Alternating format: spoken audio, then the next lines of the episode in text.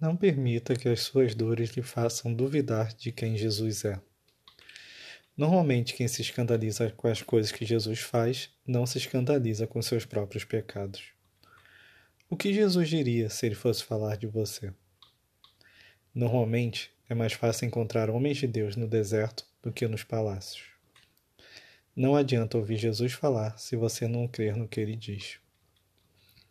Uma das provas que vivemos uma geração de crentes imaturos é que uma das características de crentes imaturos é que eles vivem reclamando que os outros não fazem o que eles acham que eles deveriam fazer.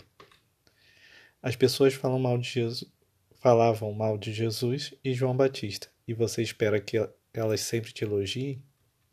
Sabedoria sem obra é morta. Jesus não age para te fazer feliz. Jesus age para você tomar consciência e se arrepender do seu pecado. Normalmente, quem acha que é sábio perdeu a capacidade de ser ensinado por Deus que os pequeninos possuem. Deus não perde tempo tentando ensinar quem acha que já sabe tudo. Nunca se esqueça que até o fato de você conhecer a Jesus é uma graça dele para a sua vida e não um mérito seu. Seu problema não é o seu cansaço ou a sua sobrecarga, mas você não parar e descansar em Jesus. Achar que sabe tudo cansa. Quem tem coração ensinável descansa. Normalmente, quando o fardo está muito pesado, é porque estamos tentando carregar eles, sozinhos, sem a ajuda de Jesus.